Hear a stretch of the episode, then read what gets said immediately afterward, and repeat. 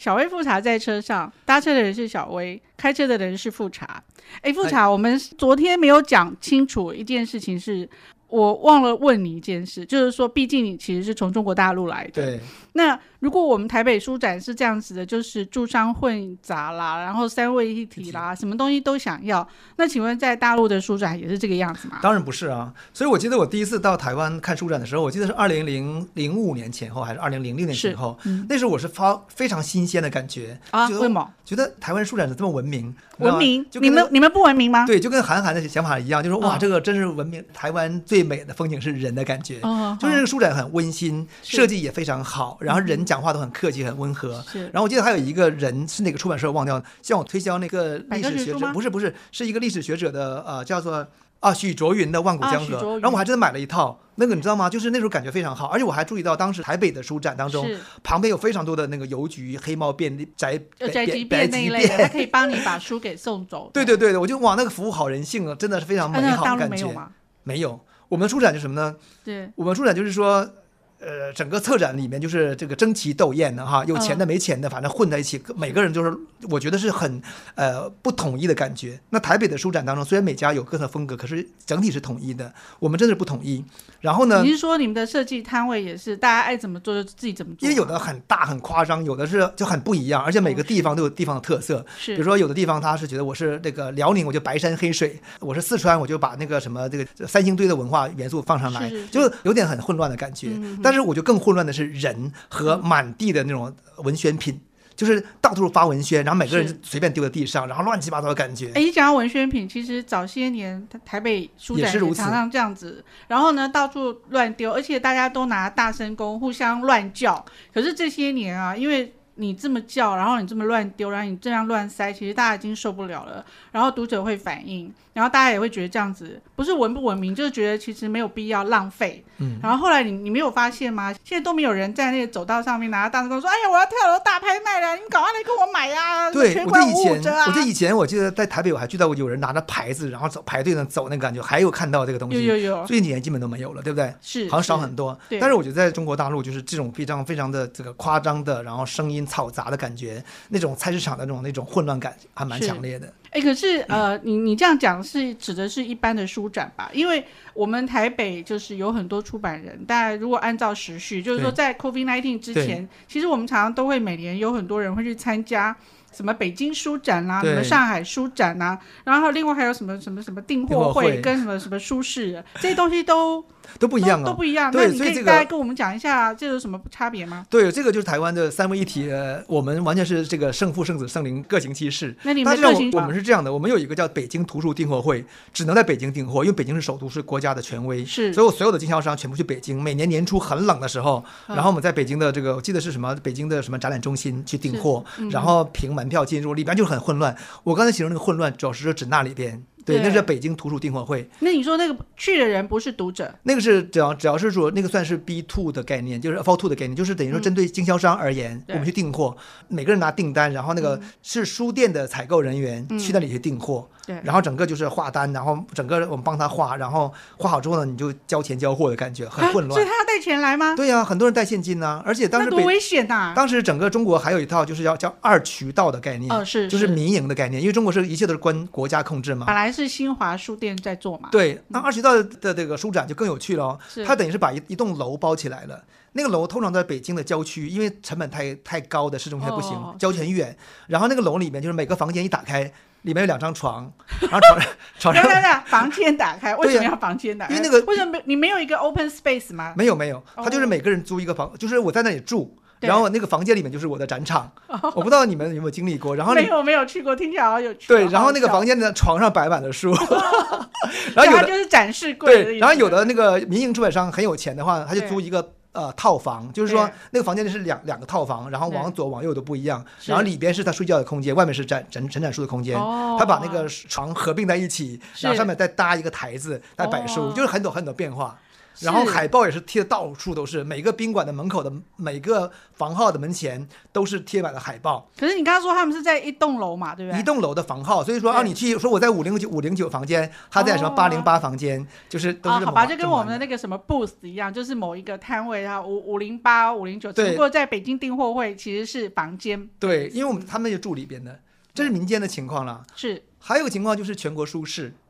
全国书市是那种就是轮回的，呃，轮流的，不是轮回的，轮流的，轮流，的，在不同省市主办。嗯，那那个比如说像对于我们在上海工作人员而言，我们就很希望主办地方在云南，为嘛？在新疆，为什么？因为好玩呐、啊，可以去旅游、啊。因为你们是去卖书，你们怎么你怎么会去玩？我们卖完书之后一定会去安排一场旅游啊，哦、难得要去一次嘛。但是针对那个，但是针对如果针对比如说是啊是四川的，是云南的，或者是贵州的这个出版社的话呢，他们就希望那个全国书市在北京或上海，是因为他觉得说可以到大城市来玩，哦、这样相反的逻辑。嗯，嗯嗯。所以那时候我觉得我就好希望说哇，我这样轮流一次，我我在全国去过什么地方？我去过贵州舒适，去过云南的昆明，嗯，然后去过广西的南宁，呃，桂林，桂林，对，都是舒适啊。去过新疆乌鲁木齐。是不是很棒？乌鲁木齐好远哎、欸！对，我们坐飞机要坐四个小时。那我问你，你们去乌鲁木齐，那所有的这些旅费啊，还有就是住宿费啊，都是公司出吗？对呀、啊，所以当时公司说你们去乌鲁木齐太远了，所以只能去两个人。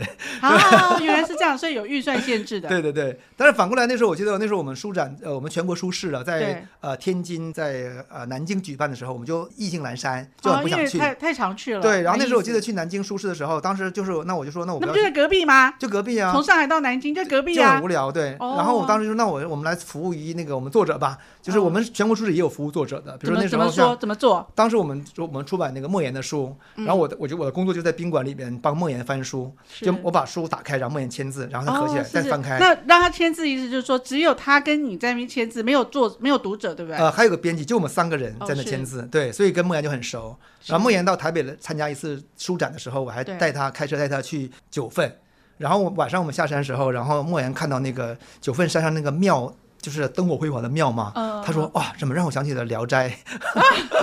那个不是庙，那是很多是茶馆啦。不是茶馆，是宫庙。是宫庙吗？就是宫庙在山上晚上那个发出非常灿烂的光芒的时候，然后莫言的感觉是让他想起《聊斋志异》，山东的《聊斋》哦。真的真有趣。如果是我们，就会想到那个《神隐少女》。OK 啊，所以就是文化背景的出身不同，就产生不同的联想。所以我的我的全国舒适经验就是很喜欢到各地去旅行。嗯，对。那你的意思说，全国书市你们会把书运到，比如乌鲁木齐或者是昆明吗？对呀、啊。然后我们其实，那你们的书那么多，你你要怎么选？所以我们是这样的概念，就是我们全国书市，我们服务的是当地的读者。对。所以我们是全国各地的出版社跟经销商去当地去策展，去去参展，然后服务于当地的读者。对。那其实不会有人，比如说在新疆乌鲁木齐做书展，我们不会有这个什么四川人呐、啊、或者河南人去那里面，太远了嘛。嗯。所以我们就觉得很不划算，因为我们花。非常高昂的旅旅途费用和住宿费用，可是当地人消费能力又很低。对，那怎么办？可是就没办法，因为北京指定说今年就轮到乌鲁木齐了。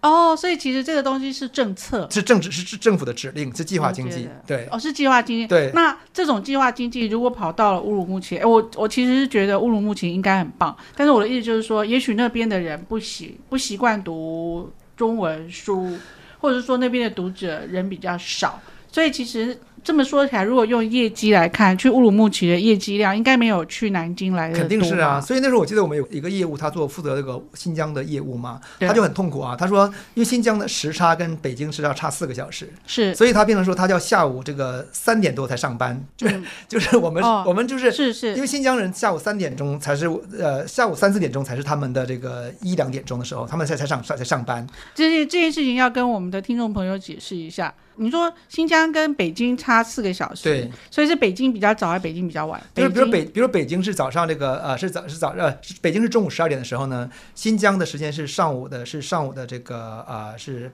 八八点，点是八点，对，是八点。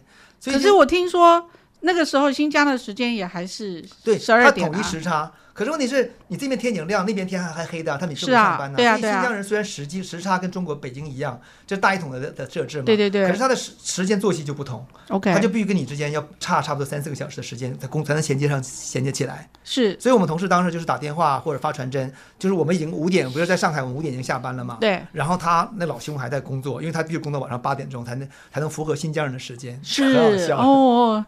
对，所以其实就是说，一个国家这么大，其实。那样子的规模，确实也不是台湾这么小的地方可以理解。对，所以我觉得就是台湾那种三这种这种三位一体啊，这种这种这个综合功能啊，是针对台湾小市场而言发展出来的一个结果。所以其实有可能你这么讲，美国做书展，你一定有经验，就是你跟跟中国可能会。哦，对啊，就这么讲好了，因为美国很大，然后中国也很大，中国有四个时区嘛，那美国五个时区。是我是听说，因为我去过美国书展两次，嗯，然后那个嗯。美国也有一个叫做 BEA，就是美国的美国书展，那也类似于那个全中国的。它对它它并不是固定，呃、对它虽然其实常常会在纽约办，可是呢，其实它也会去很多地方办。那我就问那个常常去美国书展的，就是我们家老爷，OK、嗯、啊，他就说，呃，那你因为他去过了，我记得他去过华盛顿，他也去过芝加哥。然后呢，我就说，那他们会去其他地方？说会啊，也会去洛杉矶啊。然后也曾经密西西比会去吗？犹他州会去吗？这件事情就很有趣。会不会？我记得有一年我知道的时候，我那时候还在做版权的时候，我记得那个呃，有一年是在丹佛。丹佛就是在那个科罗拉多州，就是在那个你知道全世界最高的那个职业篮球，它是在那个一里 one mile one mile 以上，所以其实那个丹佛是很高的。那我就讲说，那不是很棒吗？丹佛很美啊，有很棒的滑雪场啊。对，结果他就说没有人要去。对，就这个问题。哎，这种为什么没有人要去呢？原因是因为 BEA 就是美国那个书展啊，他们其实呃也是经销商跟版权交易会。很多那个版权交易会，它其实有有很多欧洲人，就是英语，因为他们是英语世界很重要的一个书展，所以会有很多欧洲人来。你想想看，欧洲人他如果去了纽约。他就住在纽约，然后他跟纽约所有的出版界就跟北京一样，就最重要的出版社都在北京，跟这样最重要的出版社都在纽约。我在纽约就好了，我干嘛大老远的跑去？我已经从欧洲飞来了纽约，我还要从纽约再飞去丹佛。是，所以其实他们那个 BEA 一旦离开了芝加哥跟纽约这样子的一个大都市，嗯嗯，就没有人要去。我说那 LA 呢？他说没有人要去，就很像说，就是说台湾的出版社去参加北京或上海的这种国际版权交易，如果这个交易中心没有放在北京或上海，而是放在乌鲁木齐，就没有人。哈尔滨的话，应该就没人去。当然，除了旅游之外，可是其实我们在这个业界，我们知道，我们其实要去那么远的地方，你是花不起那个钱的。你去那么远，花了这样的旅费，你一定要设法把某些东西赚回来。你要么就是不值得的了。对对对，就是不值得。所以其实很有趣的是，只要离开了那个所谓文化重镇，那当然文化重镇不一定是首都，像在美国纽约也不是首都啊。其实华盛顿就已经不太有人要去了。是。对啊，所以大部分人还是在文化重镇，他才会去。那讲到这件事情，嗯、我一定要讲啊，就是说我有一年去参加纽约呃书展的时候，是二零零二年。二零零二年，嗯，我问你那时候中国领导人是谁？二零零二年是江泽民，哎，对，是江泽民，对吧？可是，对对对，可是那个时候好像胡锦涛是不是快要接位了？二零零二年，江泽民是一九二零二零零二二零一二，对，对，胡锦涛快要接了，对不对？胡锦涛接位的，对对对。那胡锦涛那时候他是不是呃，看起来他似乎要接位，所以他他就去访美。然后他去访美是去访问了纽约，就我不是参加书展，他是访美。他当然不是啊，哎呀，我是去参加书展，胡锦涛去参加什么书展啊？哎，胡锦涛可能比那个现在的主席爱读书耶。哦哦哦，你你招了，你招了，你招了复查。哎，现在主席很爱读书，不是吗？而现在主席爱读书。对呀。所以胡锦涛是爱读书还是现在主席？啊，所以你们你们他他没有去书展，那你你怎么会谈到胡锦涛？因为我跟他住同一个旅馆啊。哇。我们是讲到，我们是讲到旅馆，真的啊，真的没骗你，是这样子啦。其实胡锦涛是去住了那个呃纽约就是老牌旅馆，嗯、是不是最贵？我不知道，当然是老牌旅馆，就是那个华道夫。OK，那你们叫华尔道夫，对，我们叫华尔道夫。嗯、那你就想说我为什么那么有钱？有钱我居然做，我当然不是啊。是因为很奇怪的是，华道夫有一些那个很小的、比较小的房型，然后呢，就是 view 比较不好的、嗯、那一段时间，因为是五月嘛，他五月的时候他在那个网络上面特卖，结果就真的买到，我们就买到了一个房间，一个晚上一百九十块美金。美金你会说一百九十块美金很贵，对不对？我我关心是你有没有遇到胡锦涛在里边？有有，我们当然遇到胡锦涛啦。胡锦涛没有啦，有打招呼吗？是这样子。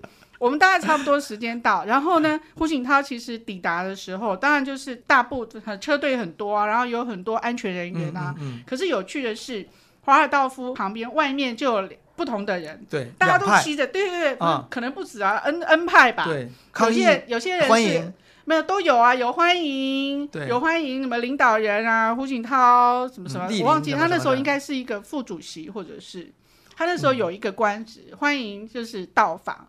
然后呢，有很多中国留学生，嗯、然后当然也有领事馆跟那个，哎，对，在纽约应该是领事馆的人，可是同样就有很多什么刽子手，okay. 然后呢就是呃支持西藏独立，然后呢支支持维族什么的，然后有台湾人有台湾有有有台独 台独万岁这样子，也就是说真的好热闹。然后呢，我就觉得真的太棒了，就是住在华道，就是就是我这一辈子是最棒的经验的。